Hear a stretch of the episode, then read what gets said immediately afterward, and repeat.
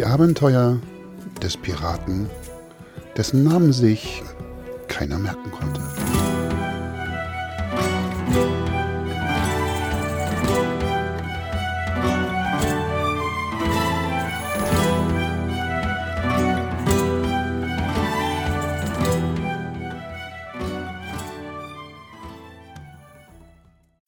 Der Captain spürte natürlich die langsam steigende Anspannung der Crew.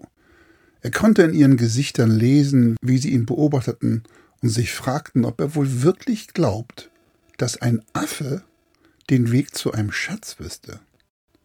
Er hingegen ließ seine Augen nun kaum noch von Skippy, der eisern oben im Ausguck saß und eine Erdnuss nach der anderen aß.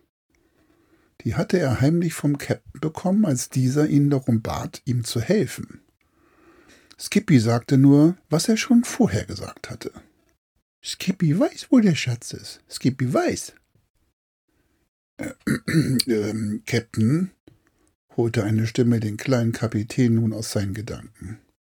Es war die Stimme des Steuermanns. Äh, glaubst du wirklich, dass uns dieser Affe da zu einem Schatz führt?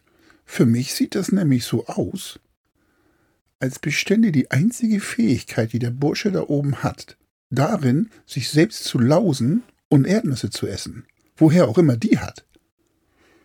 Da macht ihr Mann keinen Kopf. Der weiß ganz genau, wohin wir müssen. Und wir sind auch nicht weit weg. Äh, aha. Wie, also woher weißt du das, Captain? Du hast das gerade selbst gesagt. Ich bin der Captain. Captains wissen sowas. Und deswegen bin ich auch der Captain und du der Steuermann. Und dahin, da gehst du jetzt am besten auch wieder. Denn der Klich da oben, der könnte nämlich jeden Moment ein Signal geben. Der Steuermann sagte leise, ei, ei, Captain, und tat, wie es ihm empfohlen wurde, und ging zurück zu seinem Steuerrad. Es dauerte tatsächlich noch weitere drei Stunden, bis plötzlich der Affe laut rief. Skippy sieht Land, Skippy sieht Land. Nun waren alle an Bord hellwach. Ein voran der Captain. Ja, seht hier, wer hat nur recht, wer hat nur recht? Gib mal das Fernrohr her, zischte der Captain zum Steuermann rüber. Und tatsächlich, am Horizont erschienen tatsächlich zwei leichte Erhöhungen, gerade so, als ob dort zwei kleine Inseln nebeneinander liegen. ich kann das Toast schon bis hierher riechen, witzelte der Captain. Und auch die Crew fing nun an, mit freudiger Erwartung den Captain und auch Skippy den Affen hochleben zu lassen. Außer Hein. Der sagte nur leise, ich, äh, ich mag überhaupt gar keinen Toast.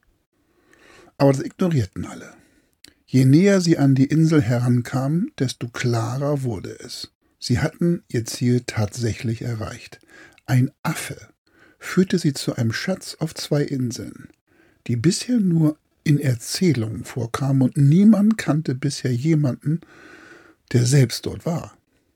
Jetzt waren sie so weit an die Küste der Insel gefahren, dass sogar die Häuser aus Toast zu sehen waren und, und das war ja irgendwie klar, ein Steg aus Toastbrot, bei dem der Captain aber beschloss, diesen lieber nicht anzulaufen, sondern hier mit etwas Abstand vor Anker zu gehen und lieber mit den Beibooten die Insel zu betreten.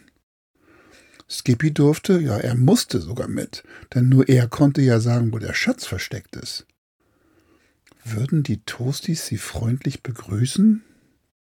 Bisher konnten sie keine Menschenseele an Land entdecken. Auch als sie den Strand der Insel erreichten und der Captain als erster einen Fuß auf eine der beiden Toastinseln setzte, kam von nirgendwoher auch nur ein Toasty. Hm, murmelte der Captain. Entweder das ist ein Hinterhalt, oder hier ist niemand mehr auf der Insel. Nehmt mal lieber eine Hand an euren Säbel, sicher ist sicher, flüsterte er den Piraten zu. Skippy sprang gekonnt mit wenigen Sprüngen am Captain vorbei, und noch ehe der ihn rufen konnte, verschwand er zwischen den ersten Häusern aus Toast. Ja, Möwendreck und Schlangenbiss, jetzt ist der Affe weg. Doch noch bevor der Captain einem wahllosen Piraten die Schuld dafür geben konnte, rief von weit hinten der Affe Skippy weiß, wo der Schatz ist. Nun liefen alle in die Richtung, aus der Skippy Stimme zu kommen schien, und entdeckten ihn schließlich auf einer Statue. Ja, auch diese war aus Toast. Und auf dem Podest, wer würde sich jetzt noch wundern, prangte ein Goldentoast. Beide Inseln sind offensichtlich von den Toasties verlassen worden. Und unter dem Toast, dem hier ein Denkmal gesetzt wurde, steht auch der Grund. Dort stand nämlich geschrieben Danke für das Toast. Oh, wir müssen jetzt weiter. Die Toasties. Na toll, nuschelte der Captain in seinem Bart. Jetzt sind wir den langen, weiten Weg zu dieser blöden Insel, auf den nichts wächst, gefahren, um vor einer Statue aus Toast die ein Toast gewidmet ist, zu stehen, das glaube ich jetzt ja wohl nicht. Der Kopf des kleinen Piratenkapitäns färbte sich langsam rot, und das wusste die gesamte Crew, das war kein gutes Zeichen. Doch bevor es zum Wutausbruch kommen konnte, holte ihn die Stimme eines kleinen Affen wieder runter. Skippy weiß immer noch, wo der Schatz ist, und er verschwand in einem kleinen Loch, das sich hinter der Statue kaum sichtbar befand. Äh, Captain, hier, hier, da ist ein Loch und da ist der Affe rein. Habe ich genau gesehen, sagte Hein. Eine Tatsache, die gerade eben alle Piraten selbst und mit eigenen Augen beobachtet hatten. Ach, meinst du, Hein? sagte der Captain, aber winkte dann noch mit der Hand ab. Los, Männer, holt mal die Fackeln, die wir im Boot hatten. Das sieht mir hier gefährlich nach dem Geheimgang aus. Die Männer gingen mit der Fackel immer den Geräuschen nach, die Skippy wenige Meter vor ihnen machte.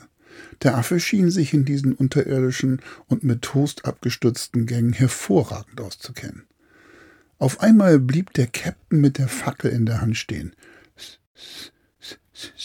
Seht nur, wie, wie, wie goldgelb das da aus dem Raum rausleuchtet. Mittlerweile waren sie scheinbar so tief im Inneren der Insel, dass es unangenehm kühl war. Aber der Captain hatte recht. Da aus dem Raum, da drang ein gelblich leuchtendes Licht, wie es eigentlich nur Gold erzeugt. G Gold! Äh, oder, oder Bananen? Die Piraten standen in einem riesigen Raum, voller Bananen, goldenen, gelblich reifen Bananen. Das war also der Schatz. Bananen, so viel, dass es für ein Leben reichen würde. Alle waren zuerst sehr enttäuscht, aber dann wurde ihm bewusst, dass sie nun die einzigen waren, die eine Geschichte über die Toastinseln erzählen konnten, die nicht mit Ich hab gehört anfing, sondern mit Ich hab gesehen. Skippy hatte jetzt nur noch einen Wunsch, er wollte auf der Insel bleiben, und so entschlossen sie sich, dem Wunsch von Skippy zu entsprechen und ihn auf der Insel mit den Bananen zurückzulassen. Er hatte sein Paradies und Schatz gefunden, und der Captain und seine Crew, die hatten zwar keinen echten Schatz, aber dafür Bananen an Bord für mindestens ein Jahr. Als sie mit ihren Beibooten die Insel verließen, da winkte Skippy mit zwei Bananenschalen in der Hand glücklich den Abreisenden zu. Deutlich hörten sie ihn noch rufen. Skippy, Schatz gefunden. Diesmal allerdings mit vollem Mund.